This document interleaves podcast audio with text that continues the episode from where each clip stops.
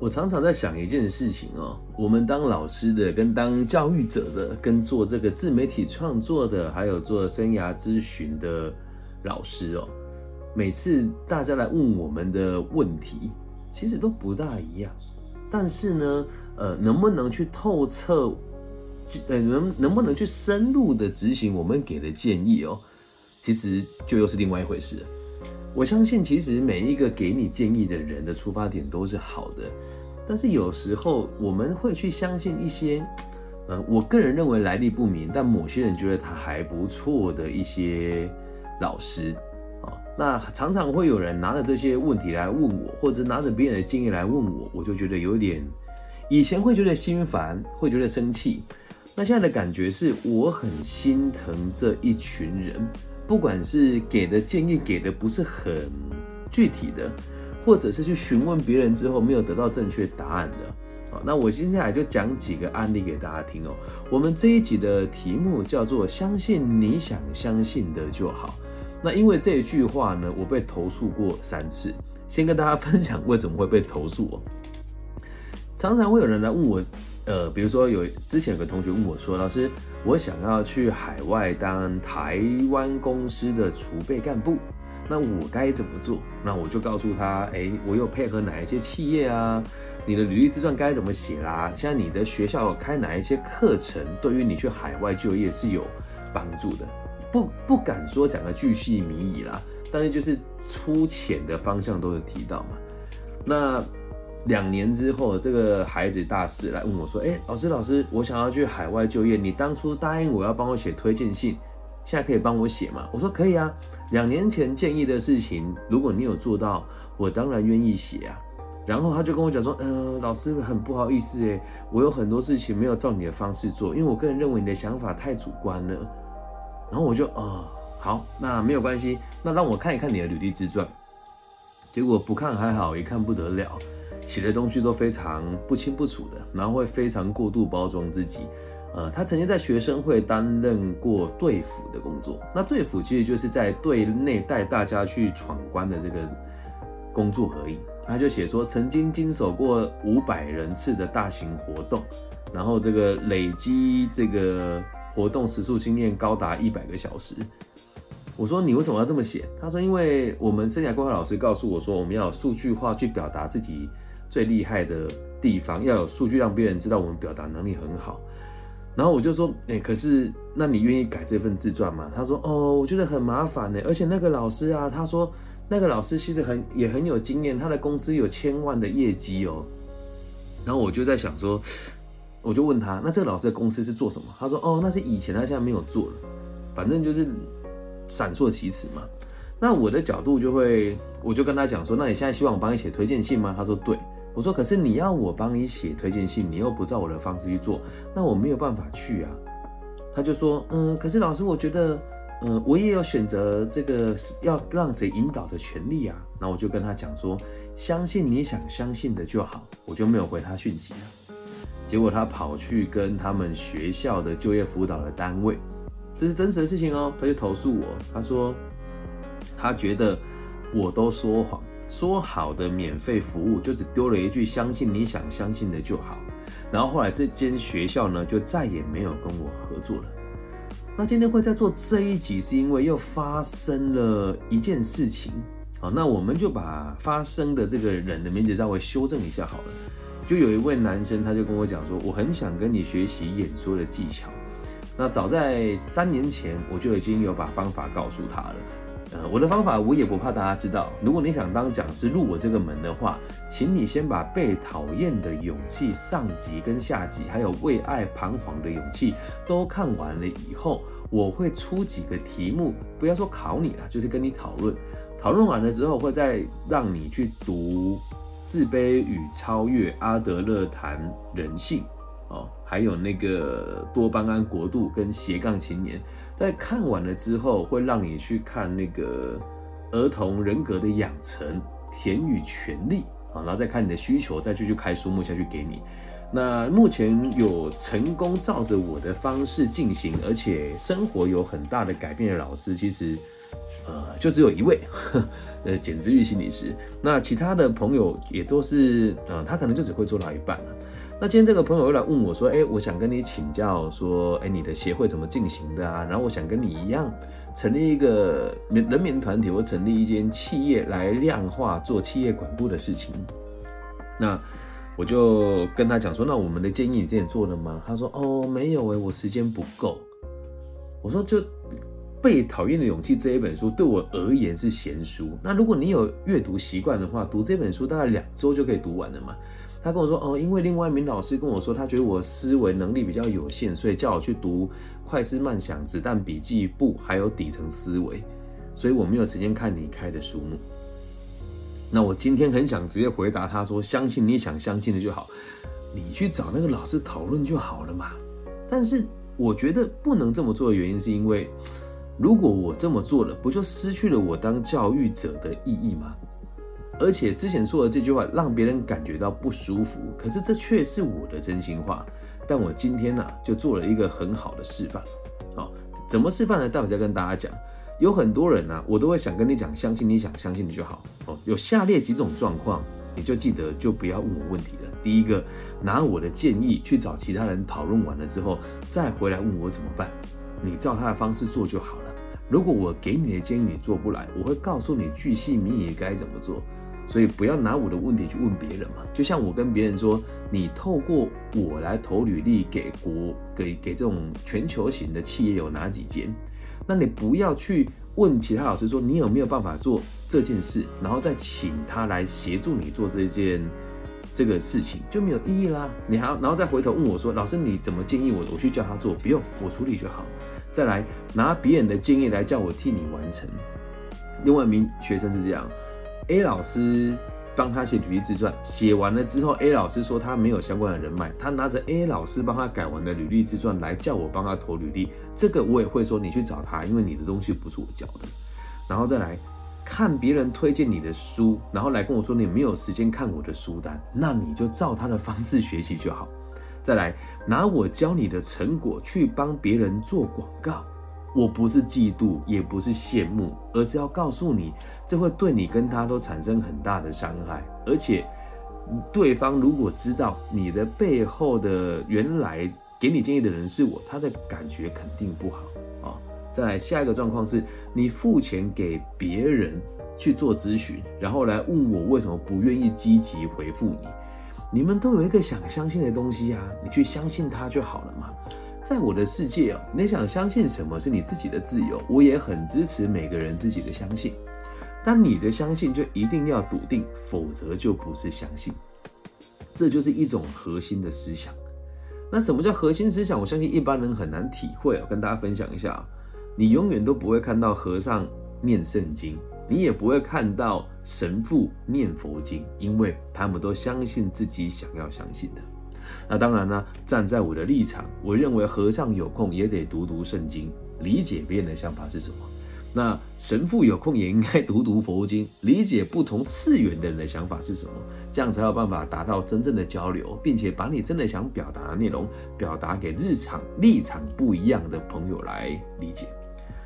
所以大部分的人呢都不愿意做这一种跨思诶跨阶级的互动。但是我愿意给这个世界还有立场不一样的人彼此一个认知彼此的机会啊！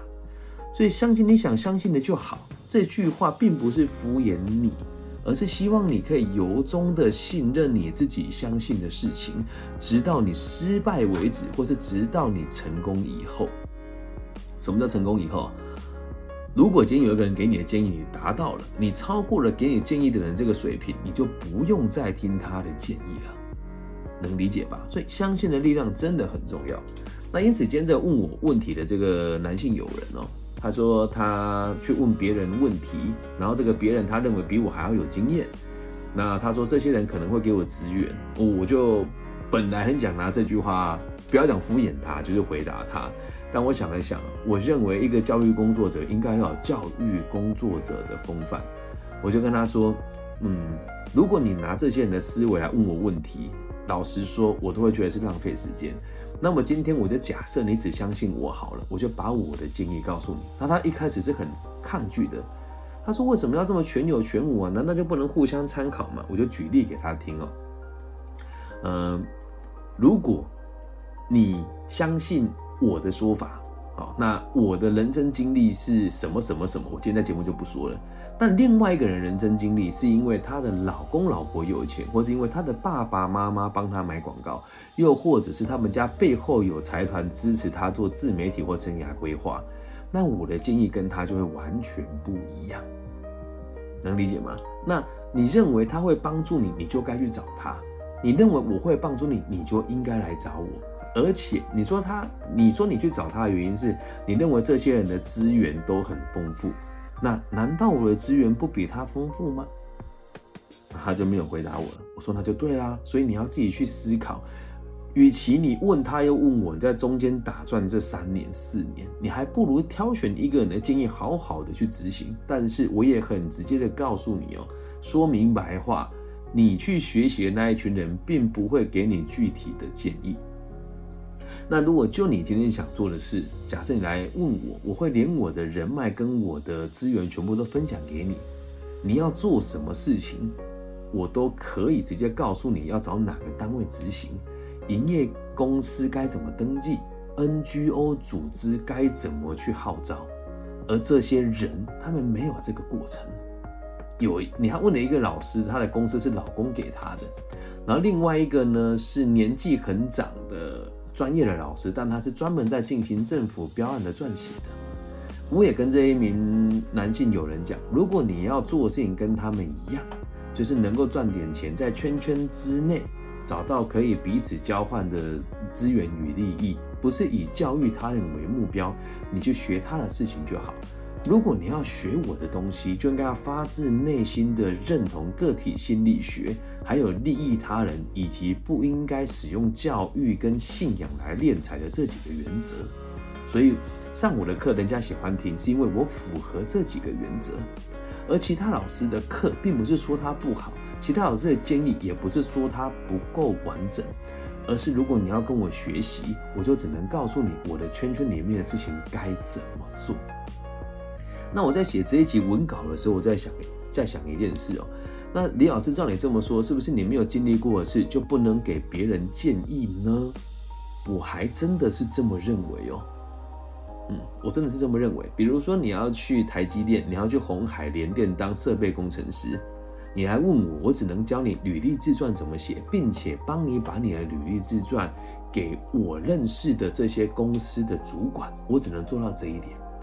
但如果你今天是要到我曾经待过的企业，或者是跟我有合作签合约的公司去实习或是面试的话，我可以直接的告诉你，你的履历将由谁来审核，你的面试将由谁来决定。我会帮你写推荐信到什么程度，我可以做到这个水平。那你说，老师，那你觉得生涯规划得做到这一点吗？不不不，不是生涯规划，今天找每个人情谊都应该做到这一点啊。就像很多人会事后跟我讲说，哎，我当时听你的建议，我得到了很多东西，我想要反馈你，我都会说那不是我的功劳。但是有一些事情，如果是我做的，我会主动告诉你，因为有时候我只是给一个方向，你做到，那跟我没有什么太大的关系。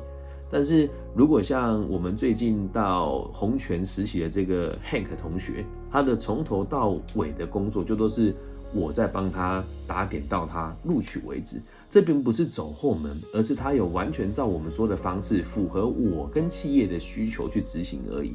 那当时 Hank 同学要照我的方式做的时候，他也曾经很质疑说：“这样做真的有用吗？”但是他做了，然后他也做到了。所以不管是谁哦，你要记住一个逻辑哦：你想相信谁，你就要用力去相信他，不要三心二意的拿着别人的问题来问别人该怎么做。这样就一点意义都没有了，能够理解吧？所以始终还是那一句话，相信你想相信的就好。那如果你愿意找我聊一聊啊，我会把所有的建议都巨细靡遗的打下来给你去执行。那也希望大家，我可以接受你没有跟我接触过，拿别人的建议来跟我讨论，但我不能接受我和你讨论完了之后。你去问其他老师，修正了我的建议，再回来问我该怎么做，我就会告诉你，相信你想相信的就好啦。那也趁这一集跟大家分享，如果呃真的想跟着我混，或者是 你也认为我的存在跟我现在配合的公司跟企业有你有兴趣的，你照我的建议，然后加入我们的团队。我这样子讲可能有点过头了，但是起码每个月薪水四万块。三万五到四万都不是问题，这是事实。连最基本的行政职都可以给到这个薪水。那如果你是有挑战性一点的，想学专业技术的，想提高收入的，我觉得年收百万真的也不会太困难啊。这样能够理解吧？所以这一集送给每一个你正在找别人讨论事情的朋友，相信你想相信的就好，而且相信的人不要太多，理解吧？那其实我每次做这种节目，都会想说，那那些做恶意传直销被骗钱的人呢？你也一样啊，要被骗到最底部了，你才会相信你做的事情是不对的嘛。所以不管你做什么，记得信心不逆，到你看到结果为止再说，不要拿着 A 的问题去问 B 啊，了解吗？以上就是这一集全部的内容，希望大家喜欢。相信你想相信的就好，这句话。并不是敷衍你，所以从今往后呢，如果有人做类似的事情，我就把这一集分享给他听。那如果你也是教育工作者，或是你也是家长，遇到类似的事情，也把这一集分享给其他人听。不是我们不愿意教，也不是我看不起你，更不是我敷衍你，而是如果跟你瞎搅和，浪费的不只是我的时间，还有你成，还有你的宝贵的成长过程。才能够理解吧。虽然说有教无类，因材施教，但是你总不能一直一而再、再而三的做一样的事情。不过我还是会做到最基本的，告知你说，你这么做我是没办法协助你的。我不会直接跟你讲说你是白痴吗？这样相信那些傻蛋，我不会这么做。这样懂吗？感谢大家今天的收听。相信你想相信的就好，即使你很讨厌我，你也一样相信你想相信的事情。直到你的信仰伤害了你，你再回来找我。那或者你对我有疑虑的话，先相信我，看看三个月就会知道我是不是值得信任的人呢？感谢大家今天的收听。如果你也喜欢我的节目，记得帮我分享、订阅加按赞。假如你想找我聊一聊，你在各大平台网站搜寻我的名字。都可以找到我的联系方式。那大陆地区的朋友呢？现在我在 B 站、抖音、还有快手、还有头条上面也都有账号。那如果你想要私讯我的话，也可以加我的微信号。我的微信号是 B 五幺五二零零幺。那如果你也喜欢我的节目的话，请记得随时保持收听，然后有空帮我打开听一听，帮我充一下流量，分享、订阅加按赞，然后开启小铃铛，下回更新就不迷路。我爱你们，大家晚安，拜拜。